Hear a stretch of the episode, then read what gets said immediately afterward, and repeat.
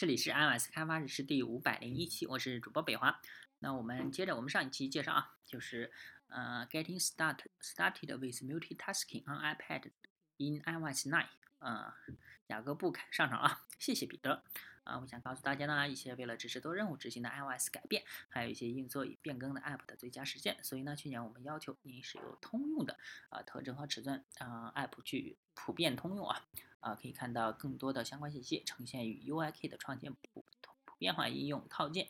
去年的，那么现在 i y i 嗯 iPad 的多任务执行在这里到底发生了什么变化呢？其实答案是没有多少啊。仅此而已啊，请尽量啊，尽情的享受这些会谈，好吧？啊，所以呢，有几个重要的变更是必须要牢记的啊，只能给 Apple 的一个很棒的多任务执行体验。啊，那让我们来谈谈当中的一些要素啊。呃，让我们从先从方位开始谈起啊。现在有多少人的 App 代码写起来就是这样呢？没关系啊，这是一个免免判定区域啊。这种代码在过去有很大的意义啊，它让你的 App 在纵向或者横向是有一个不同的排版，以便真正的最佳的利用空间啊，这是可以用的。但是呢，呃，要想想这如何运行在 iPad 多任务执行。例如呢，这呃这里啊，虽然 iPad 本身就是横向的，我们并不希望在这个使用横向版本的排版，就是说，呃，它是分屏的时候，你可能不不可能两个都是呃这个。啊，regular 两个都是那个常规的啊，因为我们有太多的垂直空间，让我们使用以前的排版更合理啊。我们称之为纵向排版。因此呢，多任务执行中最好避免过度考虑，尤其是关于界面方位要素的。让我们来看看应该怎么做啊，来应对这种变化。为了更好的理解这一点呢，让我们来仔细看看在旋转过程中发生什么。首先呢，让我们来看看一个 iPad 上的旋转。当设置旋转时呢，App 将被调整并与其一起旋转。而实际上，我们可以把这个转换分成两部分。首先哎被调整成新的内容的尺寸，然后呢，它实际上是旋转了方位啊。啊，方向实际上，其实只是像，只是用户看到的正面。现在我们可以在 iPad 上做一些相似的旋转，包括多任务执行。再次呢，这次旋转本身的样子，我们可以首先可以让它拆分为，首先是内容调整尺寸，然后呢旋转。现在，当用户在查看此旋转时呢，两个变化将同时发生。但是，不妨想想把它们当做两次独立的变更啊。这样做是一个很大的好处，就是你确实可以用多任务执行的尺寸调整共享很多东西。在这里，相同的事情正在发生，只是尺寸调整部分，而不包括旋转。因此呢，当用户啊调整 App 时，它仅仅是一个内容边界尺寸变化。因此，在过去，如果使用的是界面定位、界面方位啊。那明确说，我会鼓励而不去思考应该怎么处理相关的视图尺寸变化。针对这种类型的排版变更呢，另另一个很好的选择就是考虑使用垂直或者水平尺寸。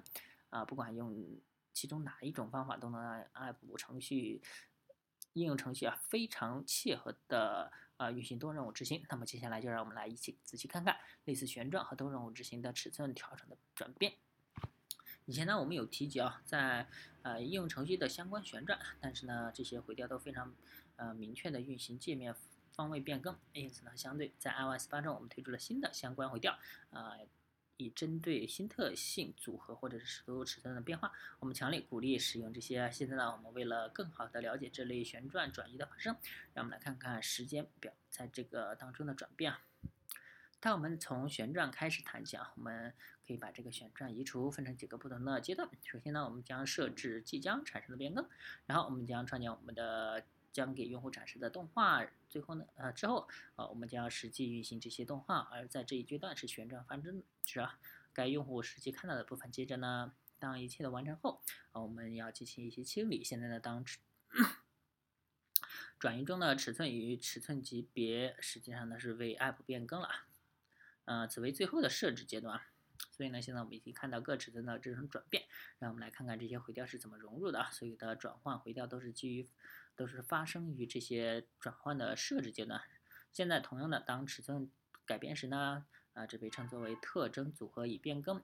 在这个视图和视呃 View 和 View Controller 里面啊，现在两个转换回调不只是给你有关啊即将发生的更改的信息啊。他们也给这个 App 带来了一个转移协调啊，转移协调可以使用 API 来添加自己要运行的动画区域。啊作为主要的动画的一部分。如果你这么做呢，他们将设置创建动画阶段。同样的，如果添加完整区域块到协调到转移协调，它们啊将在最后运行，作为清理阶段的一部分。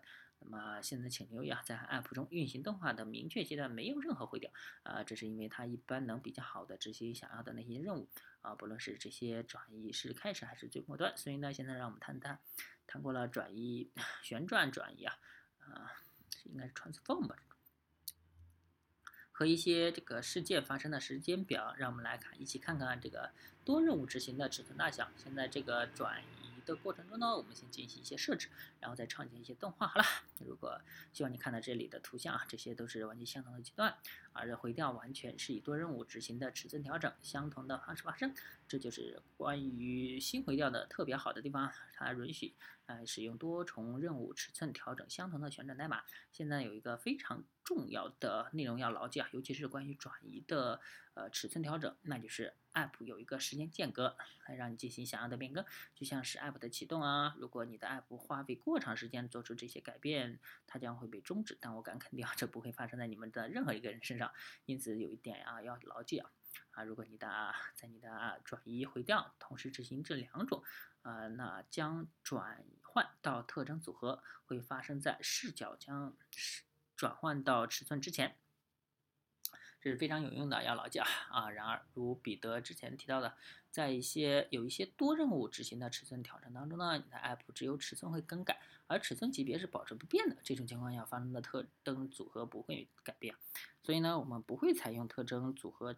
的回调之类的方法，我们只能称之为视角将转移到尺寸，仍然可以使用转移协调的 API，呃，添加的动画和完成块啊。那现在类似的有一些情况下呢，呃，就只有组合特征组合啊会在 App 发生变化啊，但是尺寸将保持不变，这很可能发生啊。例如说啊，当你改变 View Controller 的组合呃特征组合时。所以呢，在实施这些回调时，请请这个确保它们当中有且仅有一个啊被调用，因为事实上呢，它们也可能被同时的调用，这就是转移。接下来，让我们来看看窗口啊，特别是 UI 窗口，UI View。一般情况下呢，当你的 App 被启动后，将创建一个新的 UI View 啊，并给它一个框架啊，给它一个 Frame 啊，这等同于你的主界面画面界限。那么，当这种情况发生时呢？如果用户调整你的 App 啊多任务执行过程的 App，那么该用户界面的窗口的框架将会自动调整其尺寸，以匹配新的 App 尺尺寸。而这将继续下去啊，只要用户调整 App 时就会发生。但是如果创建一个 UI 窗口啊，它的大小不同于屏幕上的界限，那么啊就在 App 中被调整尺寸时呢，让我们呃，那么就。我们就会把视窗口调整到相同的尺寸。正如彼得所说啊，原先的 UI View 处于左上角，即使你的 App 被调整了尺寸，因此呢，所有的 UI View 都将在 App 的其余部分运行。啊，现在一般来说，在过去做一个全屏尺寸的窗口，你必须要创建 UI View，啊，并给它一个 Frame，啊，这还要等同于在主的 UI 屏幕上。的界限，而呃仍仍然可以做到这一点，就是凭借 iPad 的多任务执行。但是在 iOS 九上，我们已经把这个变得很简单了，更简单啊！现在呢，可以创建一个新的 UI Window 窗口啊，而不经过任何的明确的框架啊、明确的 Frame 啊，我们将正确的调整其尺寸，以符合这个 App 当前使用的状况啊，啊再自动调整其尺寸，用于处理。用于所有的多任务执行尺寸调整。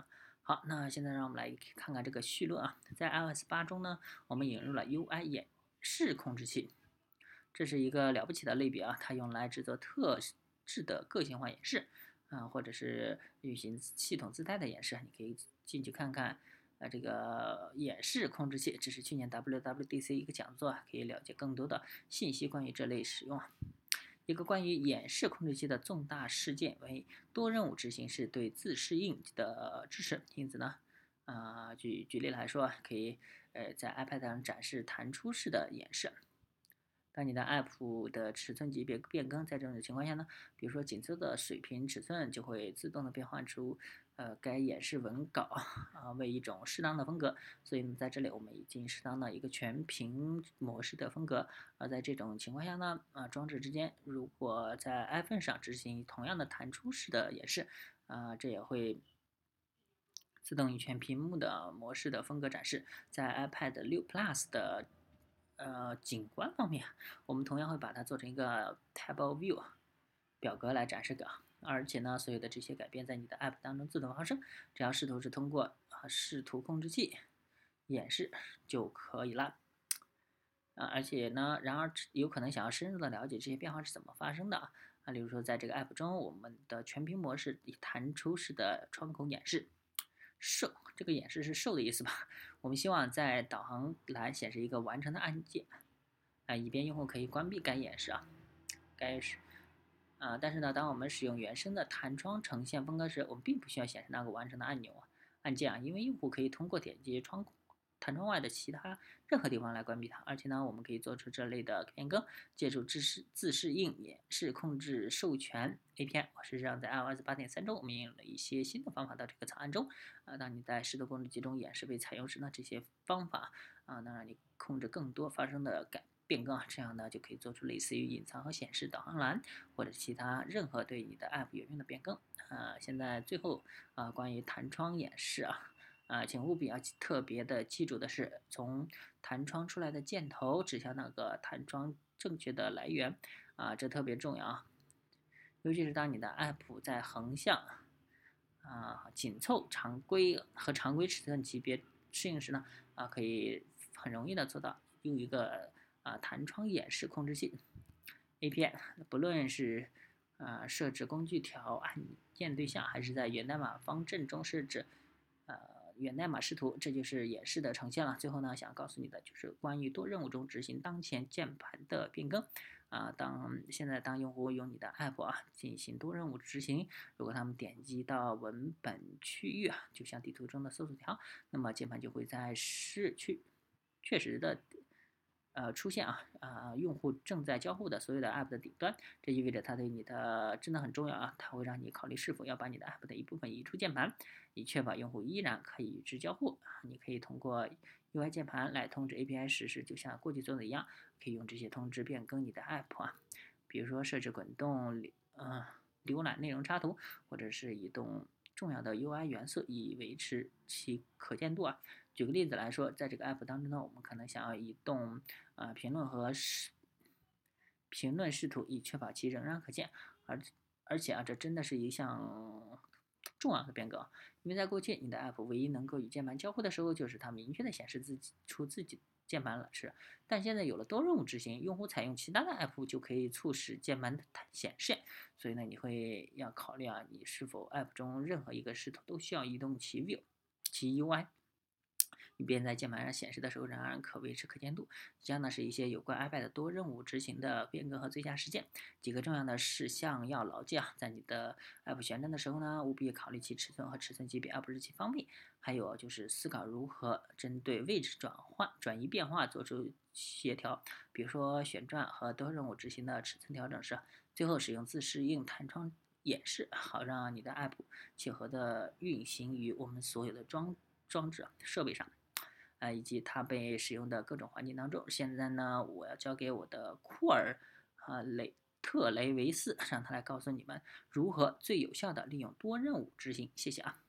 好，那这一期呢就到此结束。他其实应该说的那个展示，就是那个 master detail，应该是 split view 那种方式啊。啊，show 的话就是 直接弹弹出啊。之前的那个 push 改成了 show 嘛，然后还有一个 show detail。